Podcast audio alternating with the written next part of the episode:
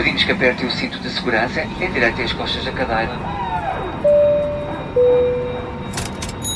Lamentamos o transtorno causado.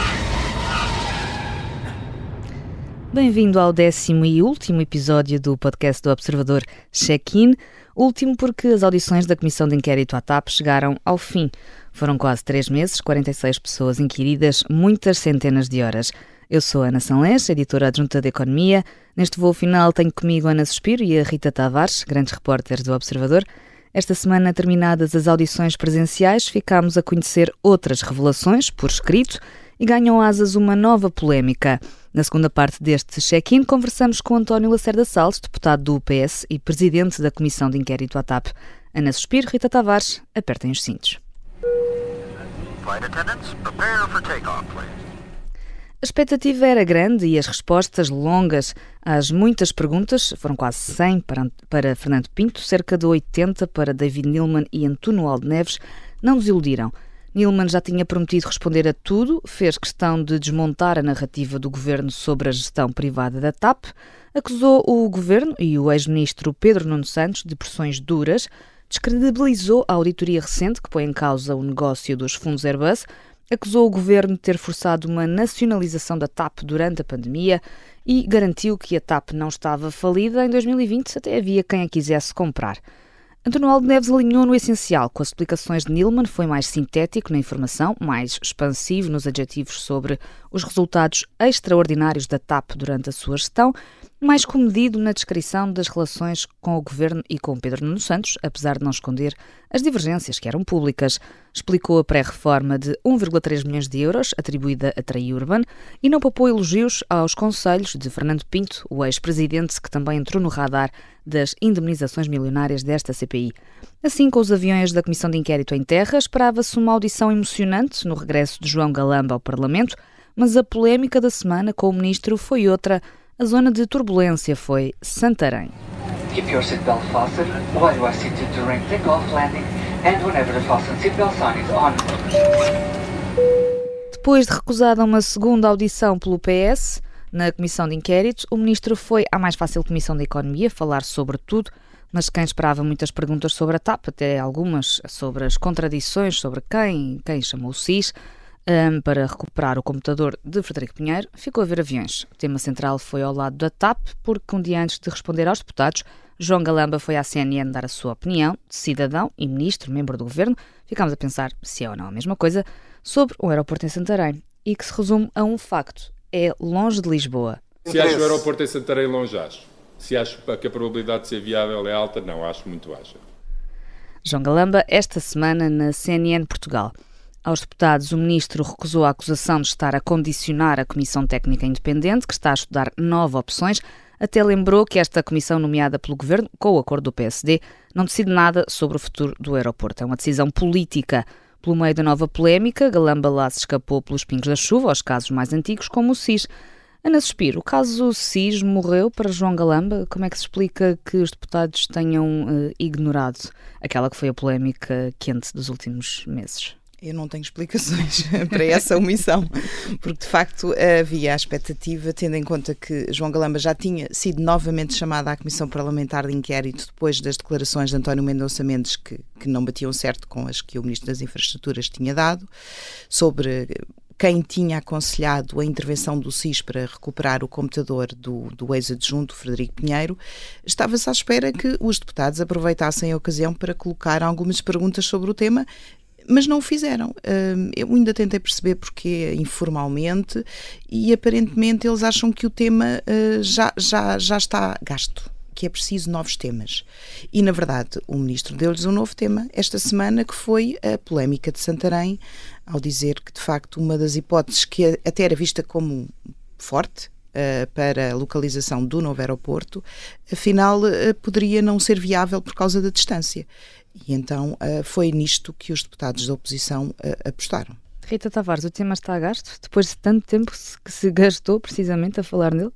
Eu acho que na avaliação política, na estratégia política, uh, se calhar sim, está gasto para, para os partidos que têm uh, que marcar o espaço mediático, se calhar fazem essa medição. As pessoas estão saturadas de um tema, passamos para outro. Mas é um bocadinho estranho, e foi estranho, que o mesmo PSD que, que pediu que, que uh, o depoimento de João Galamba fosse enviado para o Ministério Público por porque o PSD entende que podem estar ali uh, testemunhos falsos, uh, é um pouco estranho que esse mesmo PSD depois deixe cair o tema quando tem o ministro ali à frente e pode confrontá-lo com contradições óbvias que existiram na audição da Comissão de Inquérito face a outros governantes que foram ouvidos, face até a outras declarações de João Galamba logo no início de todo aquele processo do Ministério das Infraestruturas, ficámos uh, perplexas por não ter havido, diria eu, não foi Ana Suspiro, uh, uh, ali ao, ao ouvir a audição, por nenhum partido ter ido lá, ainda mais quando os partidos, os representantes dos partidos na Comissão de Economia do, do lado do PSD e do Chega, por exemplo, dois partidos que, seria, que facilmente abordariam estes temas, são os mesmos que estiveram na Comissão são de Inquérito. Exatamente os mesmos. Portanto, tinham, a, a, tinham se calhar, a, a expectativa era justificada mas essa avaliação política da saturação das pessoas face a um tema sobrepôs-se à necessidade mesmo de esclarecimento do tema e até à própria agenda do PSD, nomeadamente, que tem que, que colocou isso como uma. Aliás, disse que o, o, pediu a demissão imediata do ministro João Galamba e depois na semana seguinte está tudo bem e vamos perguntar ao ministro como é que ele vai fazer para privatizar a TAP e para localizar o um novo aeroporto é, é, é, é, só estranho. É só estranho. E esta nova polémica, Santarém é longe, que parece que o novo a margem sul é um deserto. Galamba disse que fala como ministro, como cidadão. Esta opinião uh, de Galamba é Galamba a ser Galamba e a tirar assim umas coisas para o ar? Ou achas que tem alguma intenção, Ana Suspiro? Um, bom, é, é, é, um facto. Vou repetir o ministro que um, Santarém, é longe. Santarém é longe, da mesma forma que, que a margem sul não era um deserto, mas é preciso uma ponte para lá chegar. Foi Mário Lindo, que foi Mário Lindo que Sim. disse a margem sul não é um mas deserto, o argumento não, não, era um ministro assim que eu, fosse eu lembro ter eh, declarações é verdade. muito dentro da linha. Mas o argumento eh, dos socialistas, por exemplo, contra o Cametir de Alcochete, quando se discutia a possibilidade, ou seja, quando o governo do, do primeiro governo de António Costa queria fazer o aeroporto no Montijo, também ia por aí, porque é preciso uma ponte, porque é longe, era um país 50 quilómetros, Cametir de Alcochete de, de, Lisboa, também havia essa, essa argumentação. Portanto, hum, eu acho de facto que Santarém é longe, mas eh, a questão não é essa, a questão é saber em quanto tempo é que uh, uh, os passageiros de um aeroporto chegar conseguem a, chegar a Lisboa. E Santarém tem, de facto, acessibilidades rodoviárias muito boas, tem A1, tem A10, tem ali várias estradas, tem a linha do Norte e, em teoria, vai, vai passar por lá perto a nova linha de alta velocidade. Portanto, isto no papel, eu acho que Santarém funciona. Depois, na prática, não sei como é que será. Uh, e acho que foi uma declaração, uh, a mim parece-me infeliz. E, e, eu penso que ele depois tentou recuar, uh, justificando um bocadinho, mas, mas, mas já marcou.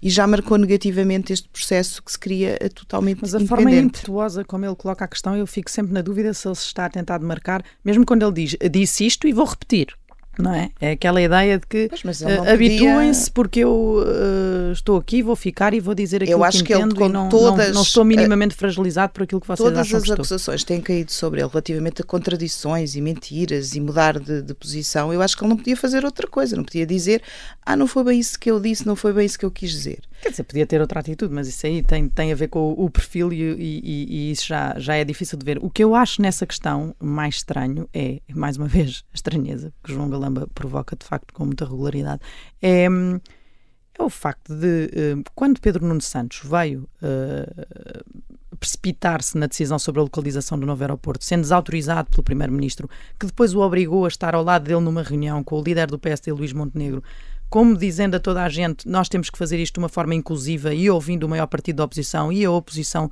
sobre a localização e uma decisão tão importante uh, uh, como a do novo aeroporto.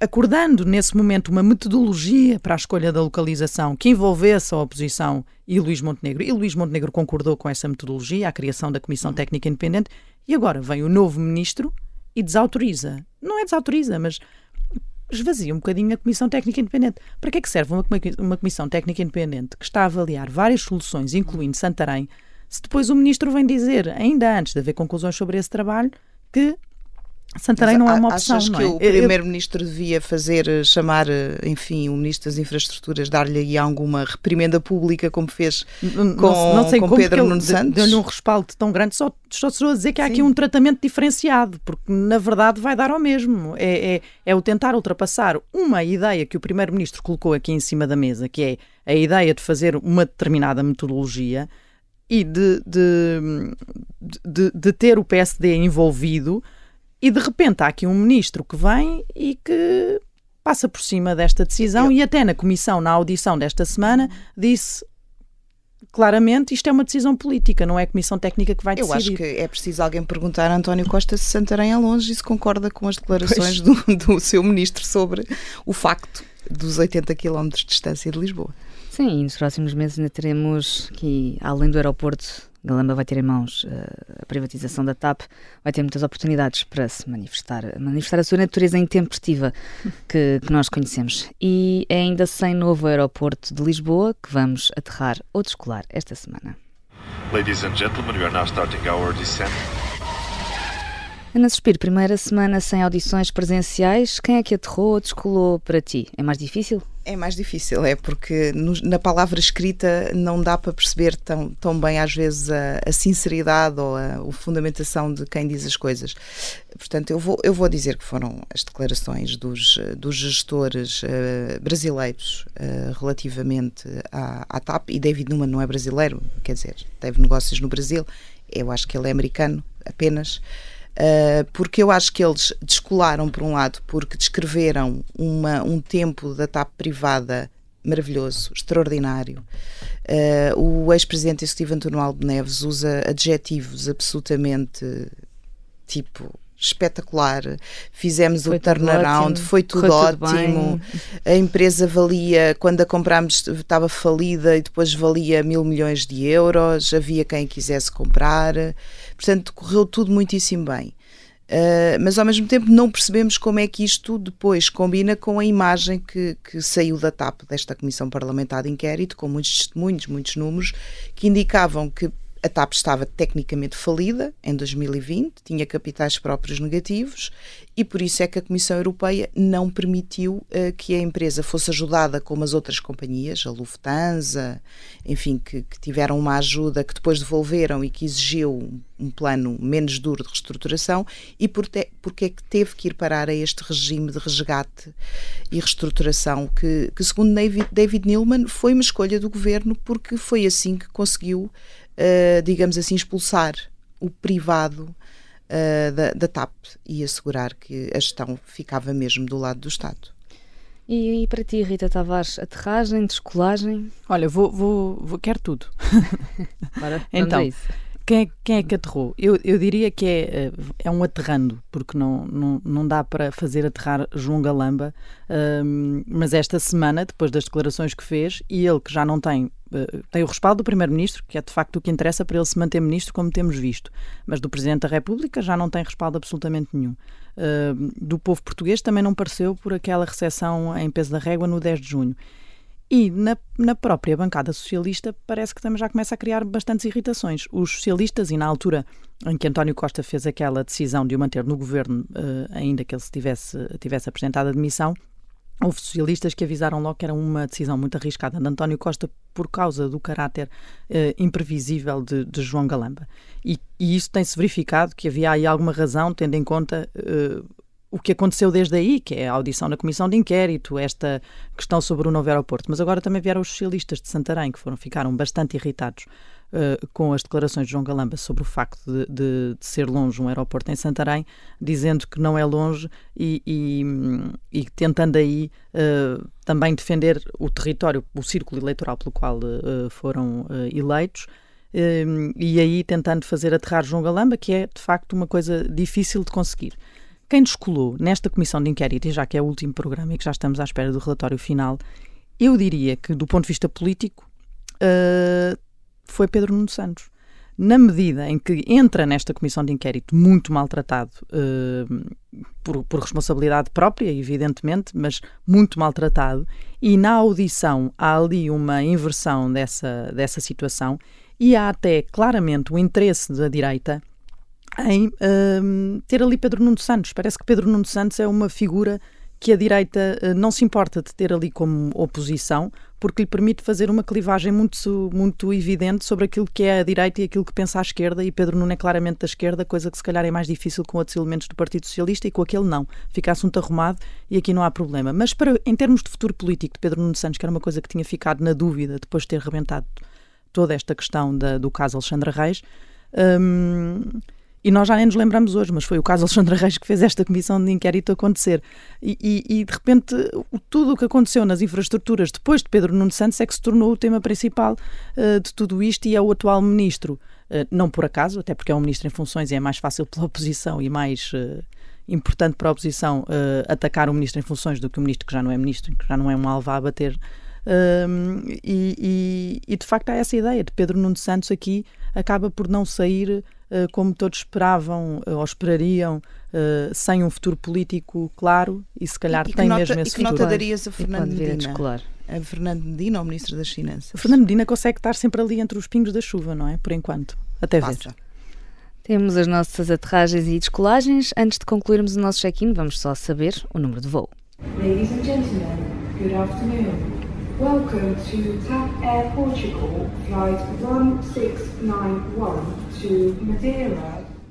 O número de voo desta semana é um que ainda está por saber. A TAP vai ser privatizada, mas quanto é que vale? Obviamente que as questões de salvaguarda uh, uh, do, do, da identidade portuguesa da companhia, uh, da sua sede em Portugal, da manutenção do, do, do, hub e, e da manutenção e, desejavelmente, do incremento do contributo para a, a, a, atividade económica em Portugal são os valores centrais, todos os outros são instrumentais. Os valores centrais são estes. Obviamente que, garantidos estes, o Governo procurará uh, uh, maximizar a receita, mas a maximização da receita não é o objetivo central. João Galamba, esta semana no Parlamento, Ana Suspiro, não temos número de voo propriamente dito e maximizar a receita do Estado com a venda da TAP não é o objetivo central, mas é importante saber quanto é que vale a companhia é um número que terá zeros. Não sei quantos zeros. Uh, e terá um, um, número primeiro. À direita, cujo... preferência. Não, terá certamente um número à esquerda, não é? E depois quantos zeros terá à direita desse número, nós não sabemos. Um, mas há uma coisa que nós sabemos. Um, sabemos que a, a, maximizar, portanto, a receita, o encaixe não é o principal objetivo uh, desta operação e, portanto, não é uh, provável que se recuperem os 3,2 mil milhões de euros que o Estado injetou da TAP, que, aliás, nunca esteve previsto que acontecesse. Uh, a TAP vai ser avaliada, estará neste momento a ser avaliada, e, e, o valor pela qual vai ser vendida vai depender muito do que é que vai estar em cima da mesa, ou seja, qual é o negócio que vai ser proposto aos privados, qual é a participação que vai ser vendida, quais são os compromissos que estes têm que assumir. Portanto, eu até admito que, que esse não fique, só fique fechado no fim.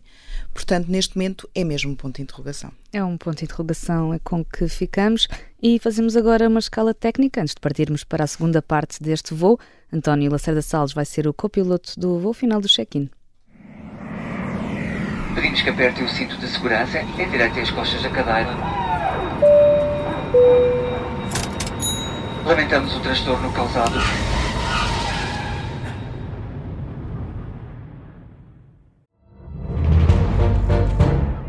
Saguei. Tirei, tirei a faca. Fui, empunhei e mesmo no momento em que. Esta é a história do homem obcecado com a infiltração do comunismo na igreja que quis matar João Paulo II em Fátima. Matar o Papa é uma série para ouvir em seis episódios e faz parte dos Podcast Plus do Observador. Estreia a 13 de maio. Os Podcast Plus do Observador têm o apoio da Kia. Pedimos que aperte o cinto de segurança, endireite as costas da cadeira. Lamentamos o transtorno causado. Bem-vindo à segunda parte do check-in. Vamos encerrar esta viagem com António Lacerda Salles, o piloto que esteve aos comandos da Comissão de Inquérito desde maio. Muito obrigada, Sr. Deputado, Sr. Presidente da Comissão de Inquérito. Um, ficámos com a impressão de que esta foi uma longa comissão com muitas audições, muitos requerimentos. Tem uma ideia de quantas e quantos que, que nos consiga avançar? Olá, boa tarde, muito, muito obrigado pelo convite. Um, sim, uh, há uma estatística que compõe um pouco este balanço da Comissão Parlamentar de Inquérito. Uh, eu diria que depois de mais de 187 horas de trabalho em sala, depois de mais de 46 audições sem referimentos, 13 pedidos de inquirição por escrito, com 400 216 questões e solicitações de documentação, 14 reuniões de mesa e coordenadores, assim de uma forma muito geral, uh, foi este o balanço uh, desta comissão uh, parlamentar de inquérito. Realça aqui, de facto, as 187 horas de trabalho em sala e as 46 audições. Foram, foram de facto muitas horas. houve recusas de audições, por exemplo? De pessoas que foram pedidas, não. houve pedidos para ouvir não, que não. tenham recusado, não? E, e, e documentos? Uh, houve documentos hum. pedidos que não chegaram? Não, houve documentos pedidos à Comissão Europeia, uh, nomeadamente alguns organismos da Comissão Europeia, que uh, não chegaram por razões que também normalmente acontecem noutras comissões, porque são situações que estão uh, sob sigilo ou são situações que estão em tribunal de Justiça Europeu e, portanto, eh, acabam por, eh, por não chegar. Mas eu penso que foram cerca de três, eh, a documentação foram cerca de três documentos que acabaram por não chegar relativamente aos requerimentos que foram feitos para a Comissão, para a Comissão Europeia. E as respostas por escrito a membros da, da, da Comissão também não chegaram ou chegaram? As respostas praticamente ainda estão a chegar algumas, porque ainda estamos dentro do prazo de chegada de algumas, de algumas respostas, uh, e a maioria de, dos requerimentos que foi feitos uh, para documentação, e como vos digo, uh, houve cerca de 416 questões e solicitações de documentação, a grande parte já chegou. Muita da informação que vos chegou uh, veio classificada como confidencial ou reservada. Uh, tem ideia de, de, de, qual foi a parte da informação que, que, veio com esse selo de confidencial? Se foi a maioria? Não, não lhe consigo, não lhe consigo uh, discriminar agora com o número de documentos que veio classificado, mas não, não foi garantidamente a maioria, bem pelo contrário. Foi uma minoria de documentos como sabe, eh, foi colocado eh, numa sala de segurança, também essa foi uma das inovações desta comissão parlamentar de inquérito, eh, foi a existência de uma sala de segurança que exigia uma credenciação às pessoas que tinham acesso a essa sala e que, como é sabido, eram os, os, deputados, os assessores, enfim, as, pessoas dos, dos, serviços. Mesmo, sendo uma minoria dos documentos, isso de alguma maneira dificultou os trabalhos da, da Comissão? Foi possível uh, tirar lições uh, para o futuro sobre como lidar com, com essa, esse material mais delicado, esses segredos? Não, eu, eu penso que não, porque eles estavam acessíveis a quem deviam estar, que eram aos deputados uhum. da, da, da Comissão. E por outro lado, eu até acho que isso reforçou aquilo que é enfim, a minha concepção que eu tenho uh, das, das, comissões de inquérito parlamentar, que são de facto, eu diria, dos instrumentos mais nobres de funcionamento regulado das instituições, no respeito daquilo que é, obviamente, pela separação de poderes. E eu acho que esta comissão parlamentar de inquérito uh, dignificou, de facto, este Parlamento hum. nessa componente e nessa dimensão e que acabou por credibilizar a democracia, lá está entrou nesta comissão para, como substituto de, de Jorge Seguro Sanches, após alguns casos e, e divergências com, com, os deputados da, da oposição. Um, logo ao início, pediu condições para, para aceitar. O que é que foi mais difícil eh, até nessa transição? Não, eu, eu, eu se me permite uma correção, eu entrei como suplente substituindo o senhor deputado Carlos Pereira, é verdade. Depois... Entrou como presidente. É, a pergunta era um bocadinho. Eh, tinha a ver com o seu cargo de presidente da comissão. Peço desculpa. Sim, e depois então entrei, depois de suplente, entrei para presidente da, da, da comissão, substituindo o senhor deputado Jorge Sanches, que, eh, enfim, por razões que, que são conhecidas, e, enfim, o meu compromisso eh, enquanto deputado é para todo o trabalho que for necessário eh, e, portanto, o grupo parlamentar pediu-me para assumir este compromisso e eu assumi, entendi que devia assumir. Esses contratempos iniciais que esteve aqui a recordar, porque a verdade é que foi suplente de Carlos Pereira, como estava a dizer, e depois uh, acabou por presidente da, da, comissão, e houve aí contratempos com esses dois uh, deputados socialistas. Se era inevitável numa comissão, acha que isso teve a ver com a delicadeza do tema e com a forte pressão que a TAP significa para qualquer governo e para este em particular? Eu acho que isso são questões eh, que dizem respeito às pessoas, são questões individuais, uma que diz respeito ao deputado Carlos Pereira e outra que diz respeito ao então Presidente. A minha questão é se o tema é suficientemente delicado para, para ser inevitável que, que houvesse aqui alguma turbulência. Todos os temas que são discutidos em comissões parlamentares de inquérito, por princípio, são todos delicados, não é?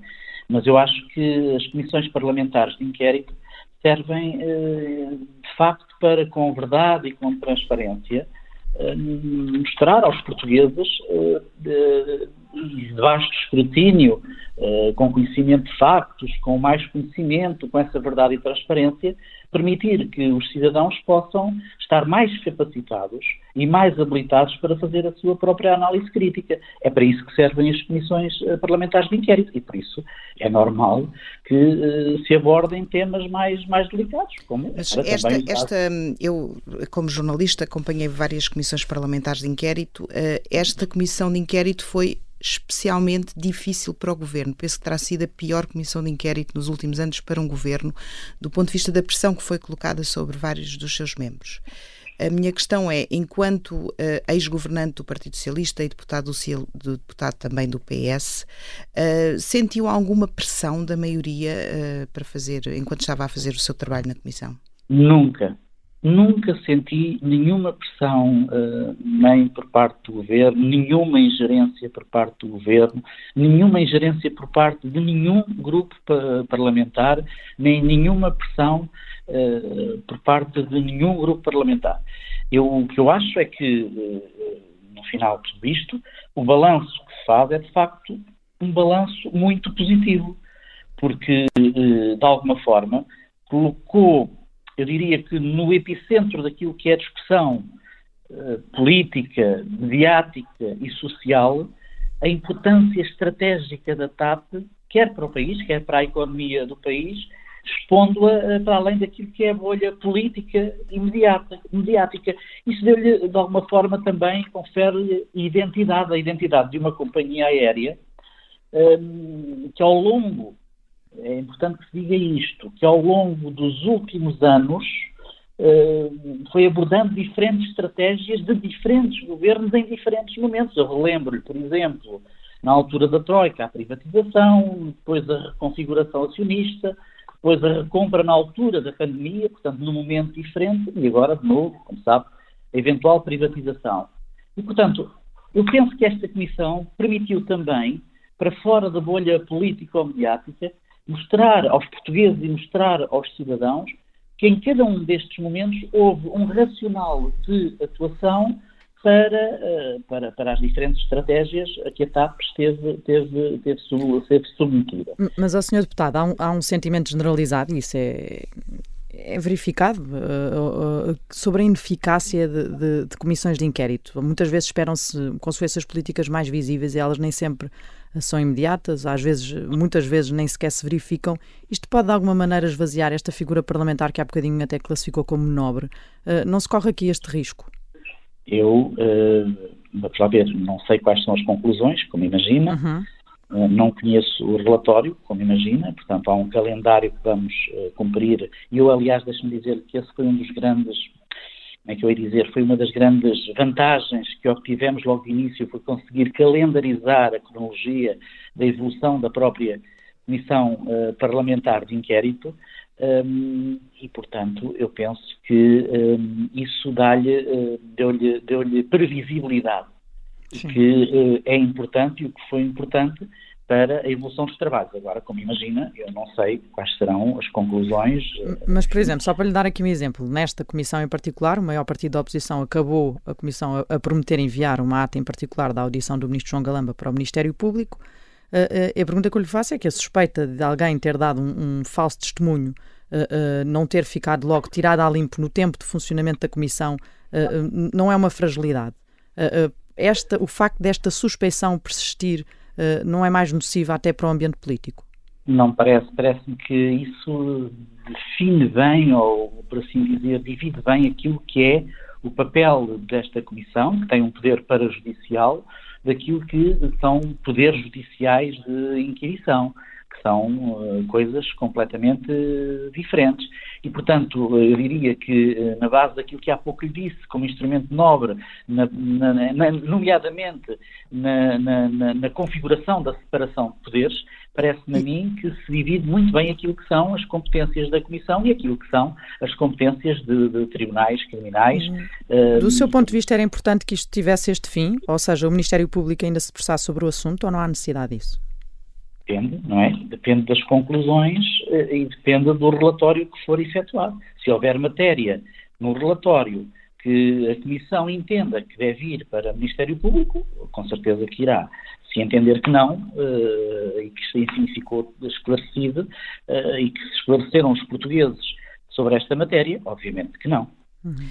Nós tivemos nesta, nesta comissão de inquérito alguns episódios uh, paralelos, alguns até bastante uh, quase que anedóticos. Uh, não sei se, se, quer recordar connosco alguns deles, nomeadamente quando eram pedidos às pessoas inquiridas que entregassem os, os telemóveis, enfim, os computadores. Isso houve assim alguma coisa que que tivesse achado assim mais, mais invulgar nos trabalhos desta comissão?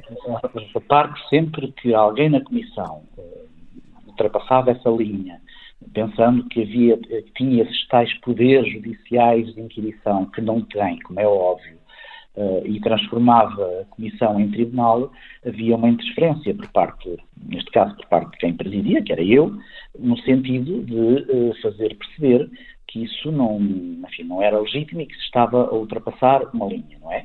Nomeadamente, relembro, por exemplo, uh, algumas perguntas que, fazia, que tentaram fazer relativamente aos serviços de inteligência do Estado naquilo que diz respeito à orgânica ou à funcionalidade interna dos, dos, serviços de inteligência, e que isso era uma linha vermelha, como é óbvio. Tudo o que tivesse a ver com intervenientes que, fizessem parte do processo e que cruzassem com uh, os serviços de inteligência, obviamente que isso seria legítimo, como aliás aconteceu. O que não seria legítimo, e o que não era legítimo garantidamente, era fazer perguntas, como chegou a acontecer, relembro, de algumas, relativamente àquilo que era a orgânica e funcionalidade interna dos próprios serviços de inteligência. Como sabe, eh, isso é uma linha vermelha que não era permitida.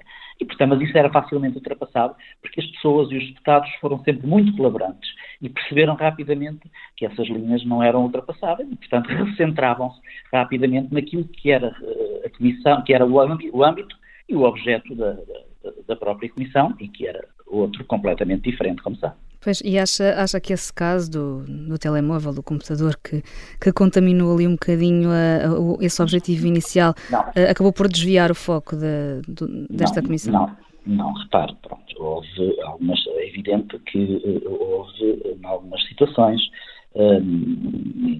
isso uh, todos nos lembramos, que uh, tentaram fugir àquilo que era o âmbito e o objeto da Comissão, mas que rapidamente nós tentávamos que uh, fosse centrado. Esse episódio que está a relatar foi um episódio em que houve, por parte do depoente na altura, de uma forma voluntária, a vontade de, mediante uma pergunta que foi feita, a vontade de entregar uma, uma, um, um telemóvel. Uh, e, portanto, isso é diferente, por exemplo, quando, uh, quando se colocavam questões relativamente à, à, obrigatoriedade de se entregar um telemóvel. Isso não fazia também, sentido. Também foi colocada a um ministro, se bem me recordo. Isso, é, ao ministro João Galamba. É? Sim. Mas isso, isso aí, como sabe, eu não tenho poderes de juiz e, portanto, só um juiz é que pode uh, exercer esse mandato, como sabe. E, portanto, isso não fazia sentido e rapidamente os deputados, nomeadamente deputados com formação nessa área, na área jurídica, perceberam isso e, e rapidamente uh, retrocederam e, e, perceberam o que, estava, o que estava em causa. Relativamente ao episódio que me fala, bom, aí foi diferente porque foi voluntariamente que, se, que o depoente da altura concedeu o seu telemóvel.